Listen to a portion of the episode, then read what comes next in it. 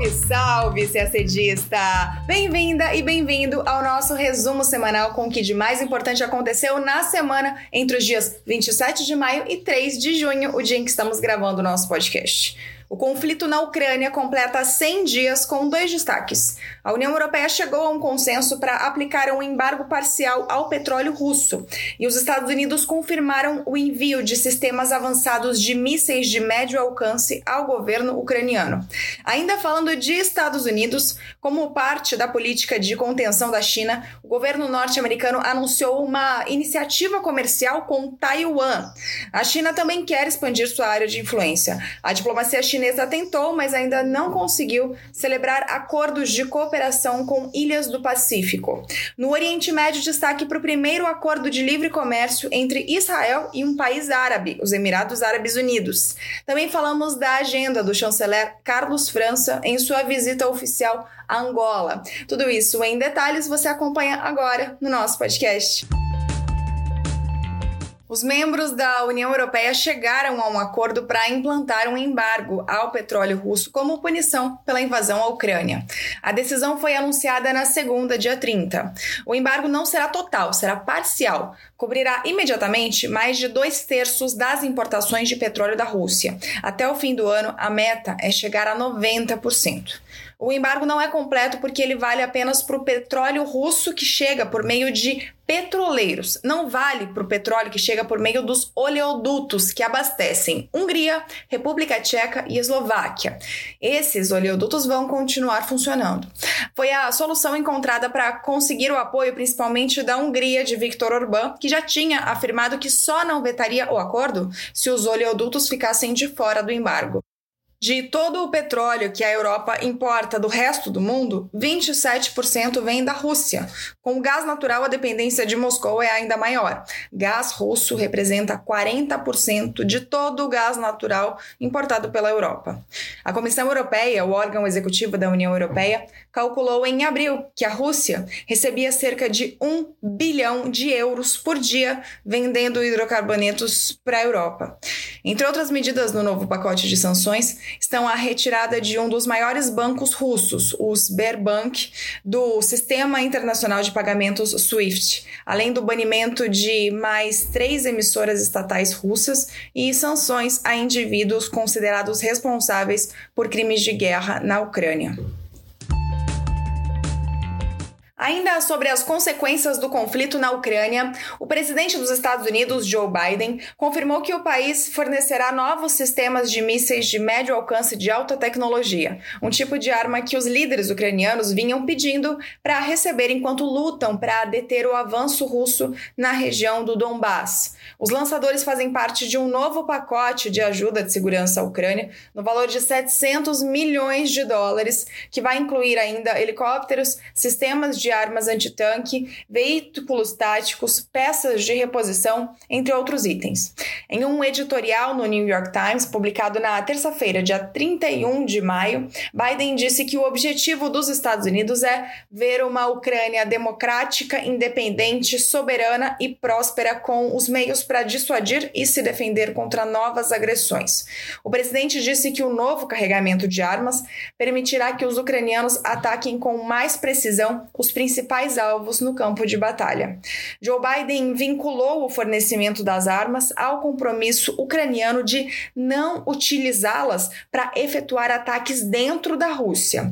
No editorial, Biden ressaltou que as novas medidas não significam que os Estados Unidos estejam procurando entrar em conflito diretamente com a Rússia. Segue um trecho. Abre aspas, não estamos encorajando ou permitindo que a Ucrânia ataque além de suas fronteiras. Não queremos prolongar a guerra apenas para infligir dor à Rússia, fecha aspas. No dia seguinte, na quarta-feira, o porta-voz presidencial russo disse em sua entrevista coletiva que a Rússia não confia nas garantias da Ucrânia de que o sistema de mísseis não será usado para atacar o território russo e acusou os Estados Unidos de acerrar as tensões da guerra. Horas depois, o chanceler russo Sergei Lavrov disse que o fornecimento dos lançadores de mísseis poderia ampliar o conflito ao criar o risco de arrastar um terceiro país para os combates. O assunto ainda é política externa norte-americana. Nesta quarta-feira, dia 1, os Estados Unidos e Taiwan divulgaram uma nova iniciativa comercial. Uma primeira reunião sobre o acordo, que prevê ações em várias áreas do comércio, está prevista para acontecer este mês em Washington, sob os auspícios do Instituto Americano de Taiwan e do TECRO, que é o Escritório de Representação Econômica e Cultural de Taipei, nos Estados Unidos. Na ausência de relações diplomáticas formais, o TECRO representa os interesses de Taiwan nos Estados Unidos e funciona como uma embaixada de fato. Na quinta, dia 2, a China expressou sua oposição às negociações comerciais entre Estados Unidos e Taiwan, que Pequim considera parte do seu território. Disse o porta-voz do Ministério do Comércio chinês, aspas, a China se opõe de modo veemente a qualquer forma de intercâmbio oficial entre qualquer país e Taiwan, incluindo a negociação e assinatura de um acordo econômico e comercial com conotações soberanas e caráter oficial. Fecha aspas. O anúncio das negociações entre o governo americano e Taiwan aconteceu dois dias depois que 30 aviões chineses entraram na zona de defesa aérea da ilha de Taiwan. Nesta quinta-feira, o porta-voz chinês pediu que os Estados Unidos se abstenham de enviar um sinal errôneo aos que eles consideram separatistas que desejam a independência de Taiwan. O governo norte-americano, assim como a maioria dos países, não reconhecem Taiwan de maneira oficial, mas Washington apoia fortemente o status democrático da ilha. Os Estados Unidos são o maior parceiro e fornecedor de armas de Taiwan. Além disso, Estados Unidos e Taiwan estão vinculados desde 1994 por um marco de comércio e investimentos. Taiwan também aderiu à Organização Mundial do Comércio, a OMC, em 2002, o que contribuiu para o crescimento do comércio bilateral. O próximo passo na relação econômica seria um acordo comercial formal, jamais concretizado devido ao complexo contexto político. Não muito longe dali, o chanceler da China, Wang Yi, realizou uma viagem de 10 dias a Ilhas do Pacífico para propor um acordo que, entre outras coisas, previa aumentar a presença chinesa na segurança local, algo semelhante ao que foi firmado com as Ilhas Salomão, e esboçar uma área de livre comércio. Só que durante a reunião final entre o chanceler chinês e seus homólogos da região, na segunda, dia 30, 10 países da região não aceitaram o modelo de cooperação proposto proposto por Pequim. Algumas nações queriam que alterações fossem feitas no documento e que a decisão fosse adiada. O principal enfoque do pacto proposto por Pequim estava na área de segurança. O documento propunha expandir a cooperação China-Pacífico na área policial e no combate ao crime transnacional. Também sugeria que a China treinasse agentes desses países, além de ajudar no aprimoramento de técnicas como autópsia forense. Parcerias nas áreas de cibersegurança, governança de dados, infraestrutura, energia e pesca também são mencionadas. O pacto sugere ainda a criação de uma área de livre comércio. Países do Ocidente, em especial os Estados Unidos, se opõem à influência chinesa na região. O Departamento de Estado norte-americano chegou a dizer para países do Pacífico Sul que desconfiassem do que chamou de acordos obscuros e vagos, com pouca transparência. Na semana passada, dia 23 de maio, o presidente dos Estados Unidos, Joe Biden, que também tem muito interesse em expandir sua área de influência para essa região, anunciou que 12 países aderiram ao quadro econômico Econômico Indo-Pacífico, um novo pacto comercial que pretende aproximar os Estados Unidos de economias asiáticas em questões como cadeias de suprimentos, comércio digital, energia limpa e esforços anticorrupção. Austrália, Índia, Japão, Coreia do Sul e Nova Zelândia estão entre os signatários, assim como Brunei, Indonésia, Malásia, Filipinas, Singapura, Tailândia e Vietnã. Junto com os Estados Unidos, essas nações representam 40% do PIB global. Agora falamos de Oriente Médio. Na terça, dia 31, Israel e Emirados Árabes Unidos assinaram um acordo de livre comércio. É o primeiro acordo do tipo realizado entre Israel e um país árabe. As tarifas serão removidas ou reduzidas em 96% para mercadorias comercializadas entre os países. Os Emirados Árabes Unidos prevêem que o Acordo de Parceria Econômica Abrangente, é o nome do acordo, aumentará o comércio bilateral anual para mais de 10 bilhões de dólares em cinco anos. A maioria das taxas deve ser eliminada imediatamente, enquanto outras serão removidas no prazo de 3 a 5 anos. Alguns produtos ainda estarão sujeitos a tarifas alfandegárias, mas a uma taxa mais baixa.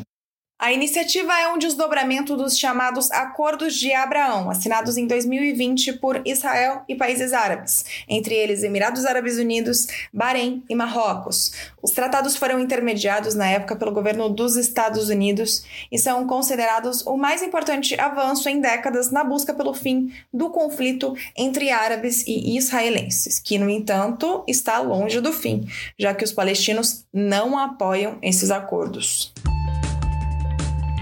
Finalizamos com um pouco de política externa brasileira. O chanceler Carlos França está em visita oficial a Luanda, em Angola, entre os dias 1 e 3 de junho. Na agenda do ministro estão duas reuniões importantes: a terceira reunião da Comissão Bilateral de Alto Nível Brasil-Angola, CEBAN, e a 27 reunião ordinária do Conselho de Ministros da Comunidade dos Países de Língua Portuguesa, a CPLP. O Itamaraty informou que a terceira CEBAN celebraria os 47 anos de relações diplomáticas e a fluidez da parceria estratégica entre os dois países. Segundo o MRE, a história de amizade e de cooperação entre Brasil e Angola tem se desdobrado em iniciativas no campo da cooperação em defesa, técnica e educacional, na concertação no âmbito dos organismos multilaterais e no crescente comércio bilateral. O ministro Carlos França também teve a missão de anunciar a Angola a aprovação pelo governo brasileiro do acordo de cooperação no domínio da defesa entre Brasil e Angola. Já na reunião ministerial da CPLP, estavam previstos temas como a cooperação econômica, que é uma prioridade da presidência de turno angolana, assumida em julho de 2021. Em fevereiro deste ano, foi estabelecido o Fórum de Agências de Promoção do Comércio e do Investimento da CPLP, que, segundo Itamaraty, será um instrumento relevante para concretizar o potencial de cooperação econômica da comunidade.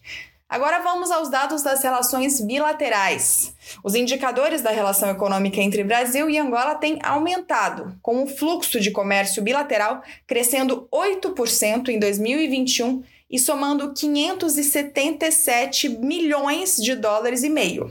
No primeiro quadrimestre de 2022, o comércio dobrou em relação ao mesmo período do ano passado. As exportações brasileiras concentram-se em carnes, açúcares e melaços e veículos rodoviários. E o que o Brasil mais importa de Angola é petróleo e gás natural. E a gente termina o nosso podcast por aqui. Uma ótima semana, bons estudos e até sexta-feira que vem.